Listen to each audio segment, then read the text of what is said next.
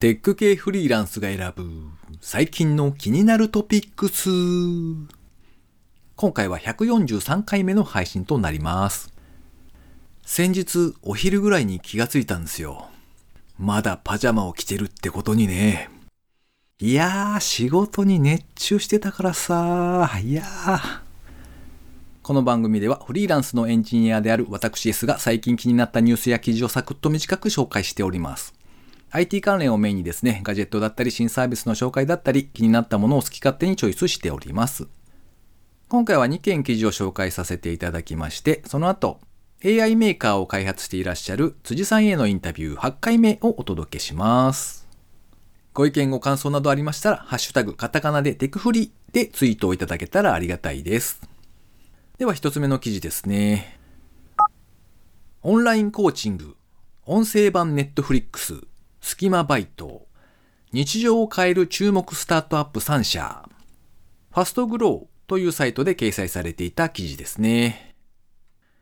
イノベーターの成長を支援し、未来社会を競争する、共に作るの競争ですね。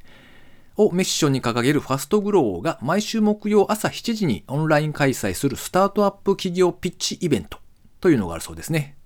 ファストグローピッチというタイトルがついているそうです。その模様をダイジェスト形式でお届けしているのがこの今回紹介する記事ですね。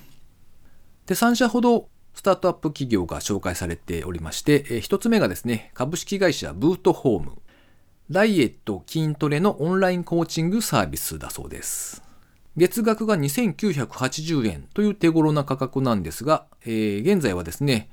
とにかくデータやノウハウが欲しいため、あえて一時的に安く設定しているそうですね。提供している価値としてはですね、やりきらせることということで、オンラインで完結するけれども、付加価値は高く、競合の某30万円パーソナルジムを圧倒的にしのぐサービスになるように日々商品開発中とのことです。それから2社目が株式会社イヤーズ。プロ制作のコンテンツで音声アプリ業界のネットフリックスを目指すんだそうです。プロが制作した1話3分程度のボイスノベル、1作品で10話構成というのが中心だそうです。ウェブではなくアプリで提供する音声コンテンツだそうですね。そして3社目が株式会社タイミー。隙間時間にすぐ働ける人材系マッチングアプリ。以前にもこのテックフリーでですね、記事を取り上げていたので、おっと思って見ていたらですね、アプリのリリースから約2年で登録店舗数は2万5000店舗を超えているそうですね。そして働き手の登録者数は150万人を突破。新型コロナウイルスの影響で4月頃は飲食店の求人が激減、売上にも大きく影響したそうです。が、その後 EC の利用者が増えたことで、物流関係の求人が増えて7月以降は売上が回復しているとのことですね。という3社のスタートアップのピッチイベントの紹介記事でした。では2つ目ですね。一緒にゲームがバイトになるゲームルーム。本日ベータ版リリース予定。BCN プラス R のサイトで掲載されていた記事ですね。クリプトゲームス株式会社は日本初ゲームを一緒にプレイすることがバイトになるゲームルームのベータ版を10月30日にリリース。ゲームルームはゲームプレイの時間を販売できるゲームプレイマッチングサービス。購入ユーザーは募集ゲーマーとボイスチャットなどをしながら一緒にオンラインゲームを楽しむことができるんだそうです。相互評価制度を通してより気軽に安心して初対面のユーザー同士で一緒にオンラインゲームを楽しめる環境を構築していくということだそうです。10月30日にベータ版リリース、11月に正式リリースを予定。ベータ版リリースキャンペーンとして新規登録ユーザー全員に300円相当のコインをプレゼント中だそうですよ。とりあえずですね、会員登録してみましたよ。そして300コインゲット購入するときにはですね、1コイン1円換算で、えー支払いが発生するみたいですね。で、まあ、一緒にやりませんかみたいな、こう、ゲーマーの方々がこう募集を出しているんですが、えー皆さん1時間300コインぐらいの相場みたいですね。いやー、しかしですね、なんだかこう、たくさん人が並んでいたんですが、妙に綺麗な女性がいっぱい並んでおりまして、これは出会い系マッチングサイトか？みたいになっているのは気のせいでしょうかね。うん。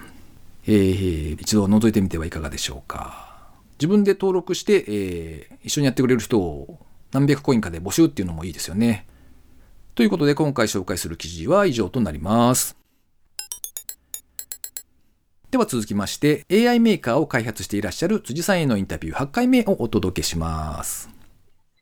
あとすごい一つ気になっているのがですね、ツイッターの辻さんのプロフィールに書かれている、はい。中学から始めた個人開発のガラケー向けサービスで1億 PV 超えを達成するもドメイン執行でぶっ飛ばすっていうのが 気になるとこです。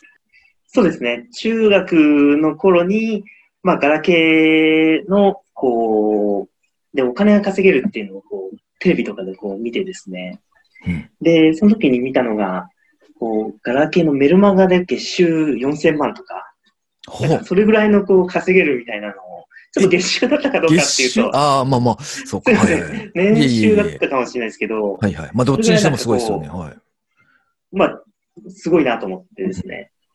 で、それでいろいろ調べ、自分でもこう調べて、まあメルマガじゃなくても、こう、携帯のサイト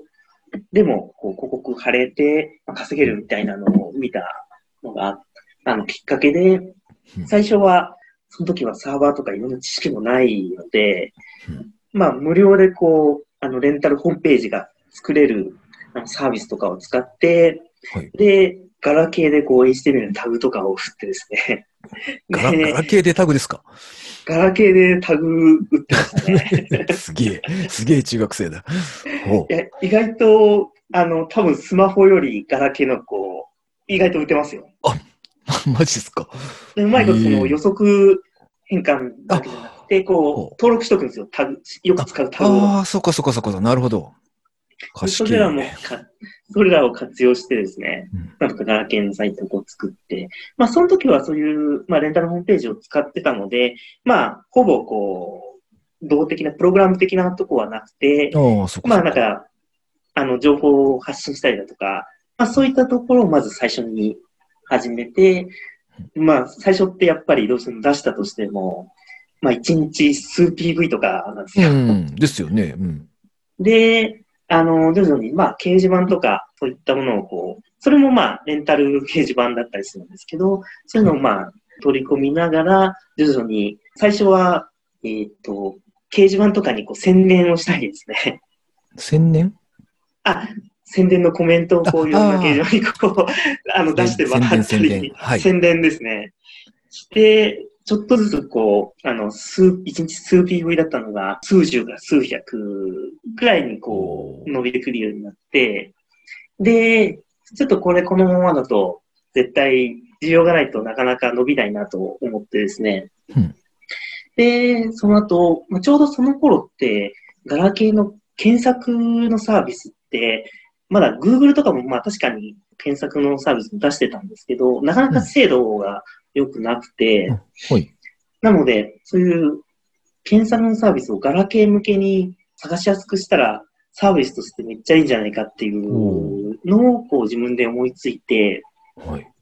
で、いわゆる検索エンジンの、まあ、ポータルサイトみたいなのを作ったんですね。で、その時は、その、一つの検索窓にこう、自分の調べたいものを入力欄に入力して、で、検索ボタンを押すと、次に検索エンジンを選ぶんですよ。ジャンルごとに。はい。で、どこでこう調べたいかっていうのをこう自分で作って、まあ、リンクを押すと最適な検索エンジンでこう探せるみたいな。うんなので、検索エンジンの道しるべみたいなサービスを最初作ったんですよね。はいはいはい。で、その時やっぱり、あの、ガラケーでなんかいろいろサイトを探すって言っても、まあやっぱり公式サイトが強くあて、そうそうですねなかなか勝手サイトっていうのは、はいはいなかなか探せない久しぶりに聞いたな、買ってサイト。うん懐かしいですよね。懐かしいですね。なので、そこをこう、あの、便利にいろんなジャンルでこう検索できるようにしたら使ってもらえるんじゃないかっていう発想で作り始めましたね。うんそれを始めたのが高校の頃で、で、ちょうどその頃に、予約プログラミングにこう出会って、うんうんで、最初パールを使って、あの、CGI 勉強して。はい。検索エンジンのリンクをこう、ジャンルごとに出すだとか、そういったものを、あの、最初は作りましたね。で、結構その、あの、目論みがうまくマッチしてですね、はい。あの、まあ、高校の頃に、だいたい数千から1万 PV ぐらいはいけるようになって、え、それ、え、一日にですか？1日にですね、?1 万だと、30万 PV ってこと？月に30万月 PV ぐらいはあ、ね、すげえ。はい。でもそこまでいけるようになっ徐々にの伸ばして、ほう。そこまでいけるようになって、で、その頃に初めて、あの、広告をこう、月決めの載せてっていう、あのうん、サイトの方に連絡が来て、うん。で、依頼があったんで、それで載せて、月額多分、その時、うーん、6万、7万ぐらいだった。おお高校生の時に、高校、あれは2年生の時すですげね。え。で僕、銀行口座持ってなかったんで、はい。急いで親に言ってお作りました。おおえー、さてさて最後に近況なんぞをお話ししておりますけれども、えー最近ですね、保険の見直しというのをしておりました。えー上の娘が高校3年生なんですけれども、ゆうちょの学資保険というやつで教育費をまあ積み立てていたわけですよ。で、それがまあ18歳とかで満期を迎えることになりますので、となりますと、えー保険の部分がなくなりまして、えーじゃあ入院とかしたら困るよな、みたいな話を奥さんとしておりまして、うん、どうしようね、なんてことになったわけですね。で、まあ割と仲のいい友人が保険の代理店で働いている、まあ自営業なんですけれども、まあ代理店の窓口をやっているのを思い出しまして、え相談してみることにしたんですね。あの、あれですよ。街中である見直し本舗とかに行くとですね、結局マージンが多く取れる商品っていうのを売りつけられるっていうのを聞いたことがあるので、えー絶対いかんわいと思っていたんですけれども、まあ、その知人であればですね、取り扱ってる会社の数も結構多いということで、えー単純にこう同じ内容で金額設定が安いものから選べたりとかっていう風で、まあ良さそうだったんですね。で、まあ一度ランチしながらですね、お話を聞いてみた次第ですね。で、その結果ですね、なんだかいろいろ見直すことになりましたよ。はい。あの、自分の経験としてですね、自分が二十歳ぐらいの時ですかね、お友達だと思っていた人がですね、ある日、職を変わりまして、セイホレディに転職したんですよ。そしてその人に、えーはめられたことがありまして、えー何も知らない人間にこう、これ進めないだろあなた普通っていうやつにこう入らされましてですね、まあ何も分かってなかったので、うーん、そんなもんかなみたいな感じで、まあ普通に契約してお金を払い続けていたわけですね。で、だいぶ経ってから真実に気づいたっていう状況ですね。まあそんな痛々しい経験がありまして、えーなのでですね、自分でもそれなりに勉強はしてですね、これだっていうやつにこう、ちょっと前に入っていたりとかってやっていたので大丈夫だと思っていたんですよね。が、えーその友人に相談した結果ですね、いやー、そもそもですね、このあなたの入っているこの保険会社さん、基本的に商品が高いから、誰にも勧めてないんだよね、とかって言われて、うーん、そうなんですか、と。バッサリ切られた感じですね。で、まあその、ちょっと前に入ったやつとかがありまして、それもう全部解約して、で、戻ってきたお金で、同じかそれ以上のやつに入れるので、そうしたらっていうふうに言われて、うん、まあそうするかということで、まあちょっといろいろ面倒な作業をしている、ここ最近ですね。で、まあその人がですね、提案してくる、そのプランとかがあったんですけれども、なんか、花咲く生命とかですね、ネオファースト生命とかって聞いたことあります？全く知らなかったので、何この会社大丈夫なのっていうふうに不安に思いまして聞いてみたんですけれども、何でもですね、まあ知名度は全然ないんですけど、日本生命とかですね、第一生命みたいな、ああいう大手の会社の100%子会社なんだそうですよ。で、扱ってる商品に関しては、あの、内容的には親会社のものとほとんど同じで、ただし価格が妙に安いと。なぜならば、えー基本的には対面販売とかでこう営業マンみたいな人が動かないんですね。そういうのなし。で、代理店経由でしか使ってないっていうのが基本的な方針だそうで、その分コストが安いわけですよ。で、まあその一方でですね、あの、日清のおばちゃんとか、ああいう製法レディの方々はですね、まあご自身たちの人件費だったりとか、それからバンバンテレビ CM やってますからね、メジャーな芸能人さんとか使って、なのでそういった広告宣伝費が大変かかっておりまして、えー商品自体が高いわけですよ。で、親会社のそういう高額な商品しか、あの、おばちゃんたちは扱えないようになっているということだそうですよ。まあ、このあたりはあくまでも聞いた話なので噂程度に捉えてもらった方がいいような気はしますね。はい。まあ生命保険は人生で2番目に高い買い物って言いますからね。なんというか闇を見た気分ですね。はい。この番組へのご意見ご感想など絶賛募集中です。ツイッターにて、ハッシュタグ、カタカナでテクフリをつけてつぶやいていただくか、ショーノートのリンクからですね、投稿フォームにてメッセージをお送りいただけたらありがたいです。スマホ用にポッドキャスト専用の無料アプリというのがありますので、そちらで登録とかですね、購読とかしておいていただきますと、毎回自動的に配信されるようになって便利です。Spotify、Amazon Music でお聴きの方はですね、ぜひフォローボタンというのがあると思いますので、そちらをポチッとしておいてやってください。えー、先週ですね、石油ストーブを引っ張り出してきたんですけれども、なんか臭いんですよね。臭いというか、石油臭いというか、あの、ガションとかって言って消した時って、まあ、だいぶこう嫌な匂いがするのは知ってるんですけど、なんかそうじゃなくて、普通に使っている間中、なんか嫌な匂いがしてですね、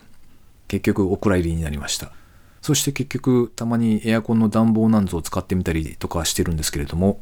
うーん、これはこれでなんか電気代が高くつきそうだしなーなんてことを思ってですね、何か良い暖房器具はないものだろうかと、ちょっと探してみようかななんて思っております。というわけで今回も最後までお聴きいただきありがとうございました。それではまた。